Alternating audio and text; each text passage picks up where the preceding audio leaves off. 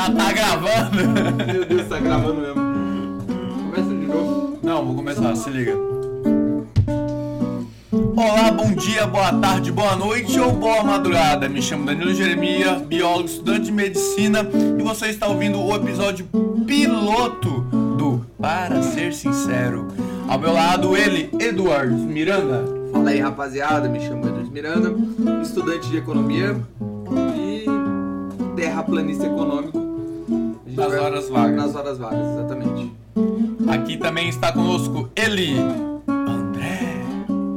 E aí pessoal, aqui é André Rocha, estudante de engenharia mecânica e pactuando aqui da terraplanismo econômico. É, bom, eu tenho críticas ao terraplanismo porque estatísticas para mim são bem válidas em qualquer lugar. Porém, contudo, o objetivo desse podcast é discutir sobre liberdade, história, Ética, filosofia, política, economia, saúde, meio ambiente.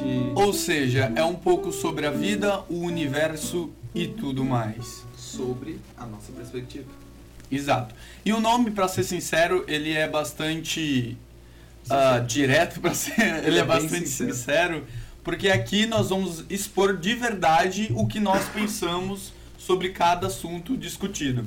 A intenção é que no futuro nós vamos trazer especialistas em assuntos da saúde, da economia, em história, para fomentar e discutir. Somos de Porto Velho, Rondônia, um lugar um pouco muito distante. Da onde que é distante? De vários lugares. Do Brasil. De- de- é fora do país. Depende da referência, mas distante Exatamente. de tudo, né? Desculpe os rondonienses, mas a gente tá fora do país atualmente. Fora do país. É, aqui Rondônia não é no Brasil. Não, em falar nisso, já vamos, Vamos assim, ser sinceros. vamos ser sinceros aqui.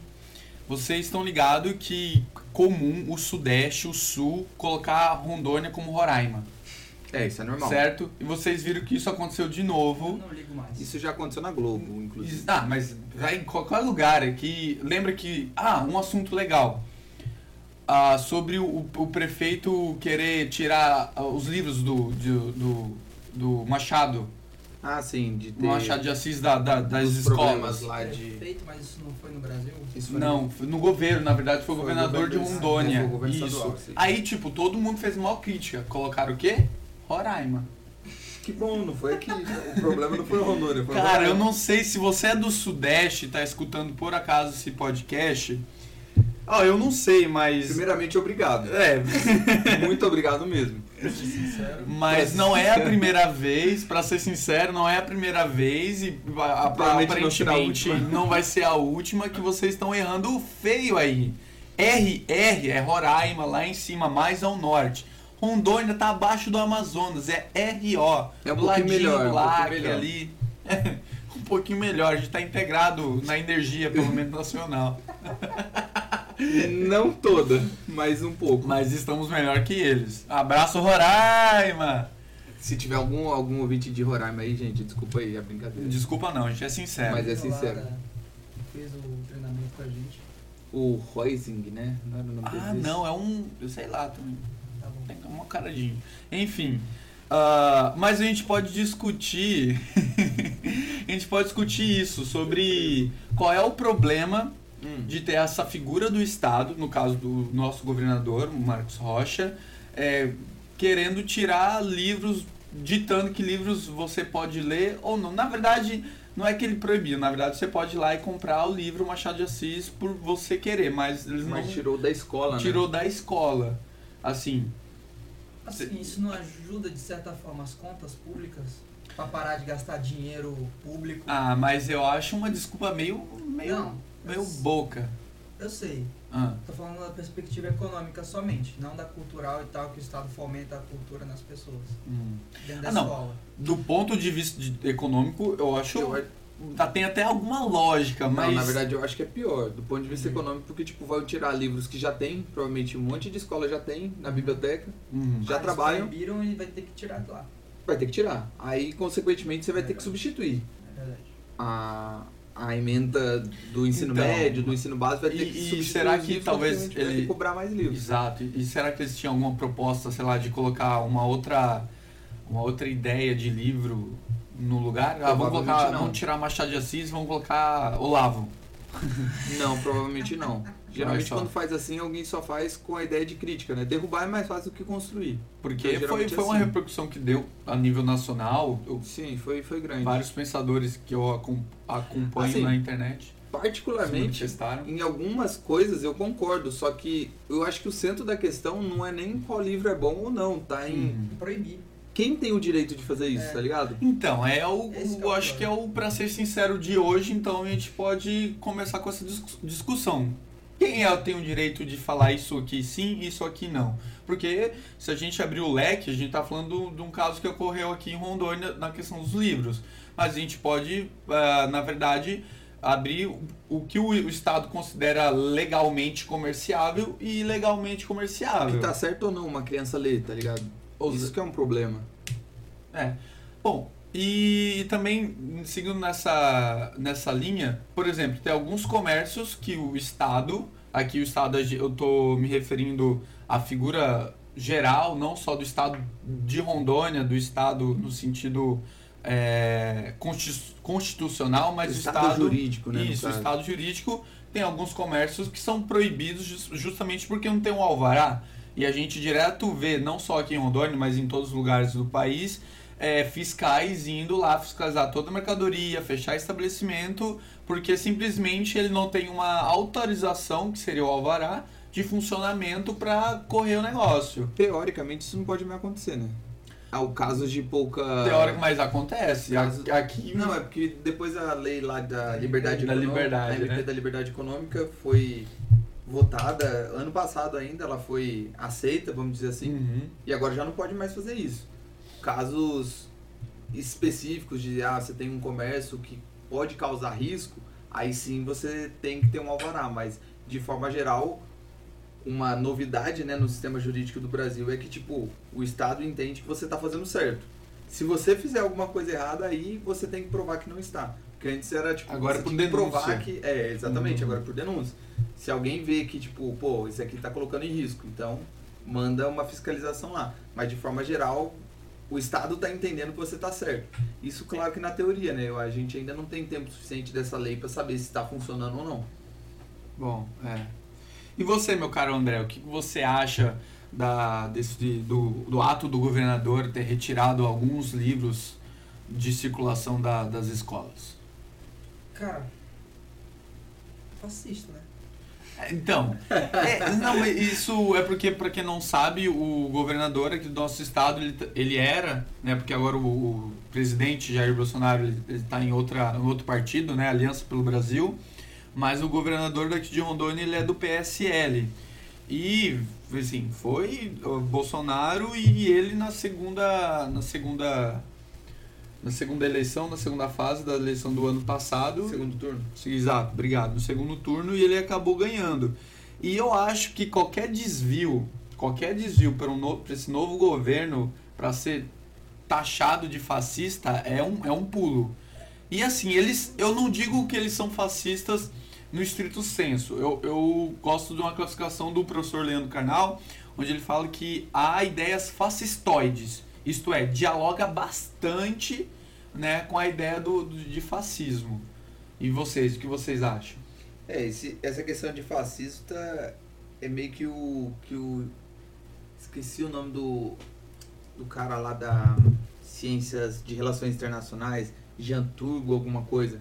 Ele fala assim que as pessoas gostam mais no Brasil, as pessoas gostam mais de definições que elas acham do que definições acadêmicas de um livro. Então, tipo, você não precisa realmente falar, saber a concepção de fascista. Você só fala que é fascista porque você acredita. Ah, fascista, nazista virou tapa de não só isso, de conservador. oposição. Você vê É. um monte de gente se autodenominando conservador, mas não sabe quem é. Edmund Burke, é, não sei os outros, não lembro o nome mais, mas tem vários, Workshop, é, tem vários nomes assim Hume. muito importantes que são conservadores e eles não têm noção do que é. Então é mais Hum. que, ah, eu acho que é isso e pronto.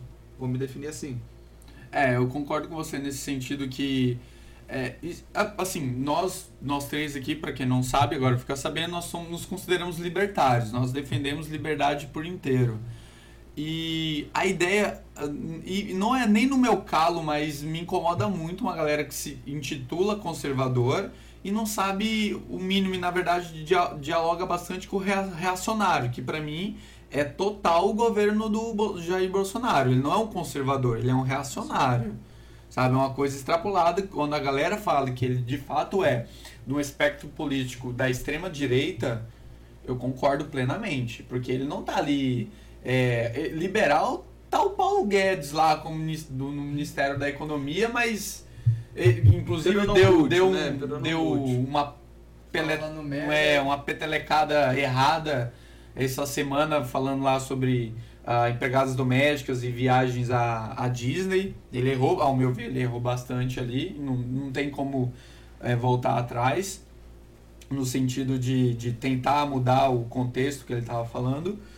Uh, mas de modo geral eu acho que é muito muito reacionário mesmo e a galera não tá ligado o que é de fato na literatura conservadora até porque mesmo se a gente parar quais, quais são as universidades tanto federais ou particulares que fomentam a discussão ou tem grupos de estudos de conservadorismo de, de ideias conservadoras eu sei que tem um grupo eu não sei, eu não sei se é na faculdade, mas eu sei que existe um grupo, uma vez até os caras fazem até curso. Aqui em Porto Velho? É, não, não em Porto Velho, mas é no Brasil. É um grupo, acho que de, tem umas 60 mil pessoas que eu vi. Tipo, grupo conservador, não sei o que, eles prestam até ah, curso, coisa assim. Sim, tipo, sim, sim. É como se fosse um é, Instituto de Liberdade, sabe? Tipo um IFL. Mas é recente. Ah, tem uns 4, 5 anos. Ah, recente, não é, não é porque a gente antigo. pega. Não, pega um histórico de 20 anos. Ah, não tem, não tem. Não tem. A maioria da discussão fomentada é basicamente de esquerda. É. Basicamente de esquerda. Predominantemente de esquerda. Mas, nas assim, universidades federais. Isso, nas universidades. Porque eu não acredito que o brasileiro é predominantemente de esquerda. É Uma Sim. coisa que muita gente acha que o brasileiro se tornou é, religioso com um tom, vamos dizer assim, um conservador nesse aspecto que a gente está falando Sim. aí, conservador de agora. Só que não, o brasileiro sempre foi religioso e num certo aspecto conservador. Uhum. Sempre foi. A diferença é que isso não era falado. Não era falado nem na televisão, nem nas escolas. Eles. Onde mais conseguiam informação. É, antigamente não tinha internet, né? Como um bom meio de comunicação, então tudo que a gente via era o que o Jornal Nacional falava e que o nosso professor falava. Então, tipo, se você era religioso, conservador, ou sei lá, tinha alguma ideia, você guardava para você porque você falava, caraca, o mundo inteiro é diferente de mim. Beleza, vou manter aqui. É. Bom, isso também, retornando um pouco o nosso assunto, é, esbarra com ele no sentido que, querendo ou não, depois da redemocratização, nós tivemos aí 20 anos, praticamente 20 anos de de uh, governos de esquerda.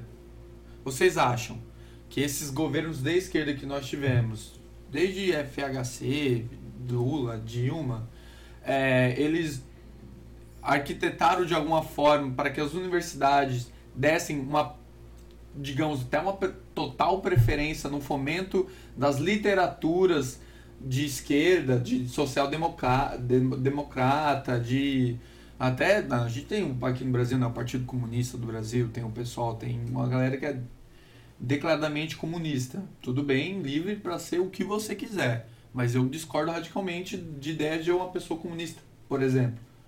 Vocês acham que esses governos passados eles, eles meio que fomentavam isso de alguma forma ou é só uma história que a direita usa hoje em dia para é, é, um, é um. Eu entrei e eu abri Parece um poço é de dois. Discord agora. Aqui. Parece que é os dois, cara. Porque ao mesmo tempo que.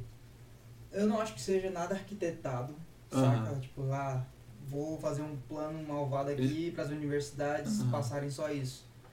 Mas assim, muita gente que tem esse poder lá acaba fazendo passivamente, saca? Liberando tais assuntos e não outros. Uhum. Ah, o que, que tá falando? Não, mas é porque eu estava falando justamente porque a gente estava discutindo aqui sobre o governador que tirou os livros. Aí no sentido, é, o governo teria então direcionando áreas para ser fomentadas. Então, eu acho que não é nem uma. Foi o que o André falou. Tipo, Mais uma é vez nem... o Estado decidindo, é, ó, vamos. Mas entendeu? não é nem uma questão assim que alguém planejou, porque a gente, até como libertário, a gente acredita é, criteriosamente assim que Não tem como você fazer um planejamento central. Isso daí seria um planejamento central, tá ligado? Tipo, É, eu acho que não de, teria de nível controle, muito né? grande, você não consegue controlar isso, é impossível. Sim, eu também Só concordo. que eu acho que, tipo, quando tem. Eu não lembro quem fala essa frase, mas pra que o mal vença, basta que os bons fiquem calados. É basicamente isso, tá ligado? Se você for pensar, por que, que na, nas universidades sempre se discutiu a esquerda? Porque ninguém falava da direita, tá ligado? Ninguém falava de liberdade, ninguém falava de conservador, ninguém Acho falava de liberal. É aquela ideia da, da Iron Wind, não é mesmo? Tipo, a liberdade só perde de WO. WO. Então, tipo, se, se automaticamente você não tá falando do indivíduo, você não tá falando de liberdade, Pronto, você ganhou. deixou espaço, consequentemente aquele espaço tem que ser ocupado. Uhum. E se você for ver, ideias de esquerda, elas são boas, elas são confortáveis de se ouvir. De que, tipo, Todo mundo vai ficar bem. todo mundo vai ficar bem, que Todo mundo tem É a galerinha existe um, do bem. um propósito em comum, uma coisa que você sacrificar, sabe? Essa questão de sacrifício próprio pelo indivíduo é bonito, pô. Pelo outro, sabe? Tipo, Uhum. esse auto- falso altruísmo é maravilhoso, só que a realidade é que, no fundo, Mas todo mundo tá preocupado sabe, com o seu bem-estar. Sabe que, pra mim, quando eu paro pra pensar pessoalmente, esse negócio do falso altruísmo, pra mim, não é, não é nenhum problema, no sentido, ah, vou me sacrificar pelo outro. O meu problema é que eles querem que seja isso pra todo mundo. Ah, se o, o, o guri lá Sim, sim. Fazer Então, mas eu- o eu que digo ele assim- quer fazer pelo outro, ótimo, mas eu obrigatoriamente eu eu, digo não que quero é- fazer É e... logicamente insustentável. É, É, se eu falo que não quero, aí, aí vem fascista, nazista, Mas eu tudo. chamo de falso altruísmo porque, na verdade, não é a própria pessoa querendo fazer um sacrifício dela, né? Uhum. Geralmente é eu querendo que vocês façam um sacrifício pra mim. Nunca é eu vou me É sacrificar, inverso. tipo, ah, é. Pô, todo mundo tem que pagar um alto imposto. Pô, mas você. Ah, não, mas aí eu sou diferente, né? Porque, tipo. Mas não dá. Agora, tipo, pô, você poderia dar mais dinheiro pro pobre. Por que, que você tem bilhões assim? Pô, mas você tem milhões, você poderia dar também. Ah, não, mas aí é Ninguém diferente. sabe né? por que, que o cara tem bilhões, tá ligado? Principalmente no Brasil. Que, a, eu entendo o lado dos ricos malvados, Uhum. que ah, o, o ambiente brasileiro para tu enriquecer é muito. Não, o Brasil é contra-empreendedor tu tem nato. que entrar no time dos caras, entendeu? Sim. Em alguns momentos, sim. Então, tipo, o cara que é muito rico, ele no Brasil, em grande parte, não é geralmente porque ele fez uma empresa foda e vende produtos que todo mundo quer. É porque ele fechou um contrato de licitação com o Estado, Uhum. entende? E ele pode ser um mau chefe do mesmo jeito, pode ser um pau no cu também, tá ligado? Tem os dois Pode lados. ser, é, pode ser E aí sim. isso acaba corroborando com a, com a narrativa dos caras. Mas eu particularmente eu não acho que isso é a maioria, não. E mesmo assim, o cara sendo um, um chefe babaca, tá ligado? Isso não quer dizer que ele é uma má pessoa. Quer dizer que ele gere de forma Estúpido. escrota É. os funcionários dele, mas não necessariamente ele é ruim como pessoa. Às vezes o cara faz um monte de caridade por aí, dá dinheiro e tal, e sei lá, o que, que é realmente fazer Caridade é caridade, ruim. né? Por que que caridade é ruim? Eu não entendi ainda. Não, não, eu não falei que caridade Não, é eu sei ruim. que não. Falando no, na perspectiva que o pessoal fala que é ruim. Quem fala isso? Ah, eu já vi várias páginas e tal criticando Não, a é, é caridade porque dos geralmente caras. as pessoas colocam a caridade como você tem que fazer uma obrigação, né? Tipo assim, Isso. Eu falo que, Eu pô, caridade é boa, mas você fala, ah, beleza, mas eu não quero fazer. Não, você é obrigado a fazer. Como assim você não vai fazer? Não, não é o contrário, cara. Não, cara. Égua, pô. Não, eu vi um algo em alguma página, acho que da Iron Range mesmo, falando se, tipo, é, você tá fazendo caridade, você é uma pessoa boa, virtuosa e não sei o quê, e- então quer dizer que o que recebe é um mau caráter, é uma pessoa que. É, porque isso entra numa Entendeu? contradição, né? Tipo, se Exato. é bom você Aquele- fazer caridade, O outro que tá que recebendo recebendo é ruim. é ruim. E se tipo, e, tipo, você tá coloca- aproveitando É. do negócio. E aí vai no que o Danilo falou, que se, se todo mundo é obrigado a fazer caridade, quem que vai receber? Uhum. Tipo, não, todo mundo aqui tem que dar. Beleza, mas quem que recebe? É, tá ligado. É bom, eu acho que hum, pra finalizar essa parte do, da caridade, é, dá pra ver nitidamente em qualquer lugar do país, em qualquer lugar do mundo que há pessoas que de fato que precisam de uma ajuda porque estão num, num, num- numa camada socioeconômica, digamos, bem desfavorecida em relação aos outros ah, e de fato me- não merecem, mas que precisam de uma ajuda e aqueles que tiverem a, a motivação de ajudá-los, ok, mas obrigar, sabe, parece é, Perde até o efeito, né? perde o significado de querer, da motivação.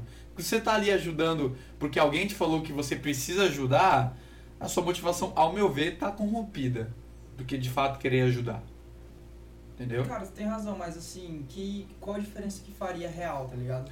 Pra pessoa É. que tá ajudando ou que tá sendo ajudada? Não, que tá ajudando, tipo, ela tá sendo obrigada e tal. Ah, porque, então, Mas aí, no efeito real, isso seria a Hum. mesma coisa?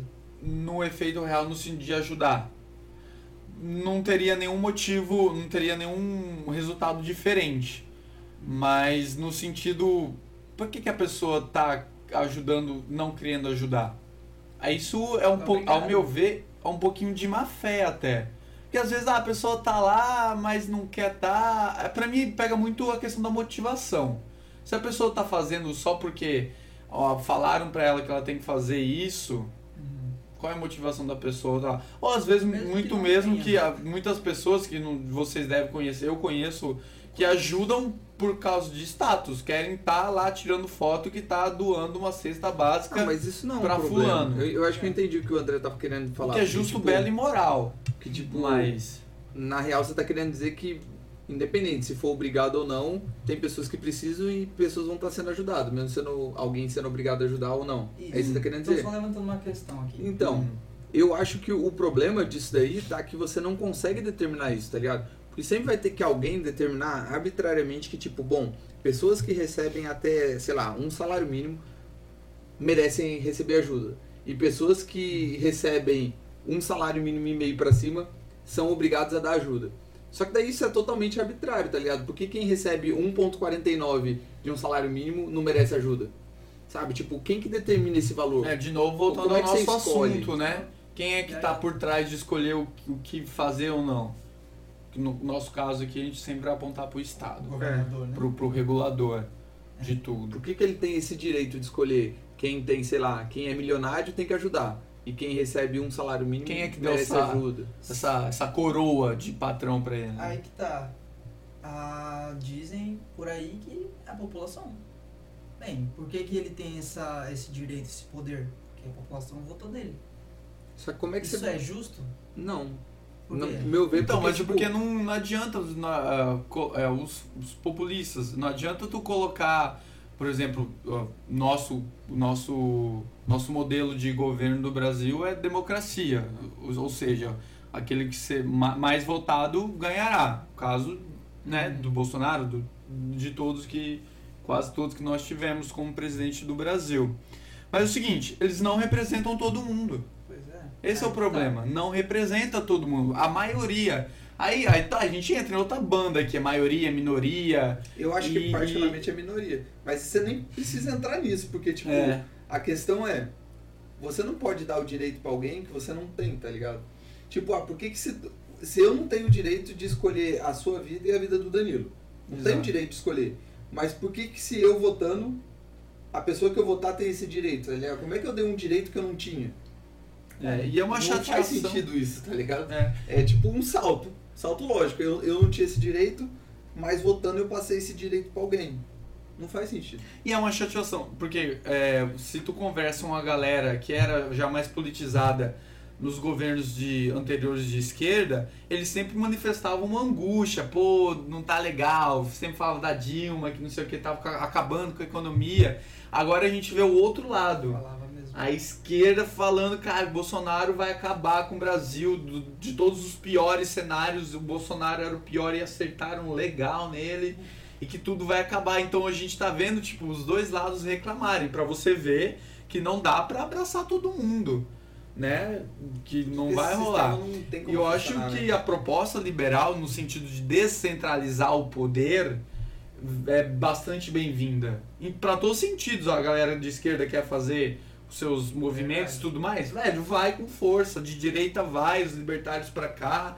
E vão fazer cada um no teu É, tipo, ritmo. por que, que não poderia ser assim, né? Ah, quem quer o Bolsonaro como presidente, fica num cantinho que tá o Bolsonaro como presidente. Quem quer o Lula como presidente, fica num cantinho que tá com o Lula como presidente. Quem não quer nenhum, fica num cantinho que não, tem, nenhum. Faria mais sentido É uma isso. anarquia, né? É.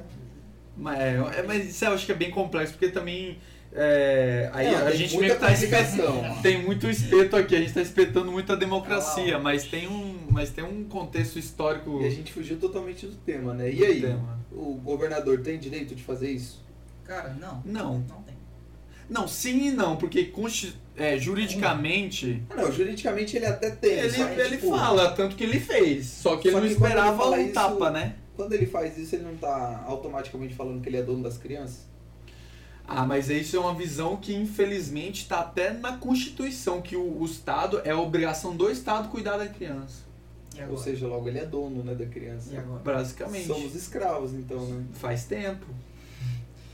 Ah, Assim, não seria surpresa. Mentira, seria surpresa pra caramba se criasse uma nova estatal pra gerenciar isso. Ah, não. As crianças. Não é mais surpresa. É, não, ah, não é mim bem seria. surpresa, o MEC é isso. Não é? Uma Bom. forma de gerenciar a criança. Não, mas eu tava no sentido econômico mesmo, É, de vender. Ah, tá, de vender. Acap. Pô, seria incrível, né? Cara, Nós Estamos afinal- exportando. Não, não seria incrível de maneira nenhuma. Afinal, o que é liberdade pra vocês? Cara, liberdade. Tem que Aí ser que simples. tá. Não, tem que É. ser rápido. Tem que ser rápido. Eu não sei ser rápido pra definir liberdade pra mim. Você, pra, pra, pra- o que que é liberdade pra você, Cara, pra mim, liberdade é cada um no seu cantinho, tá ligado? Ninguém se mete nisso. No Claro que respeitando um princípio básico, daí você fica. Nunca você vai ter problema, que é respeitando a propriedade privada. Ah, mas eu acho que entra num, numa utopia aí. Nunca vai ter problema, vai ter problema. Não, verdade. você vai ter discussões, problema sim, só que tipo, você vai ter um problema de tipo, ah não, essa propriedade é minha, ah não, é sua.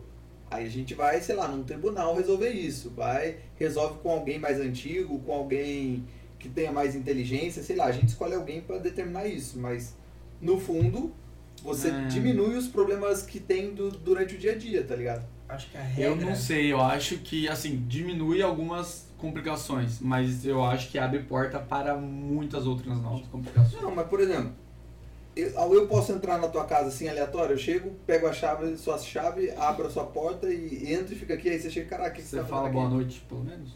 Não, Noite sim, é boa noite. então eu acho invasão de propriedade. Aí que tá. Isso já existe.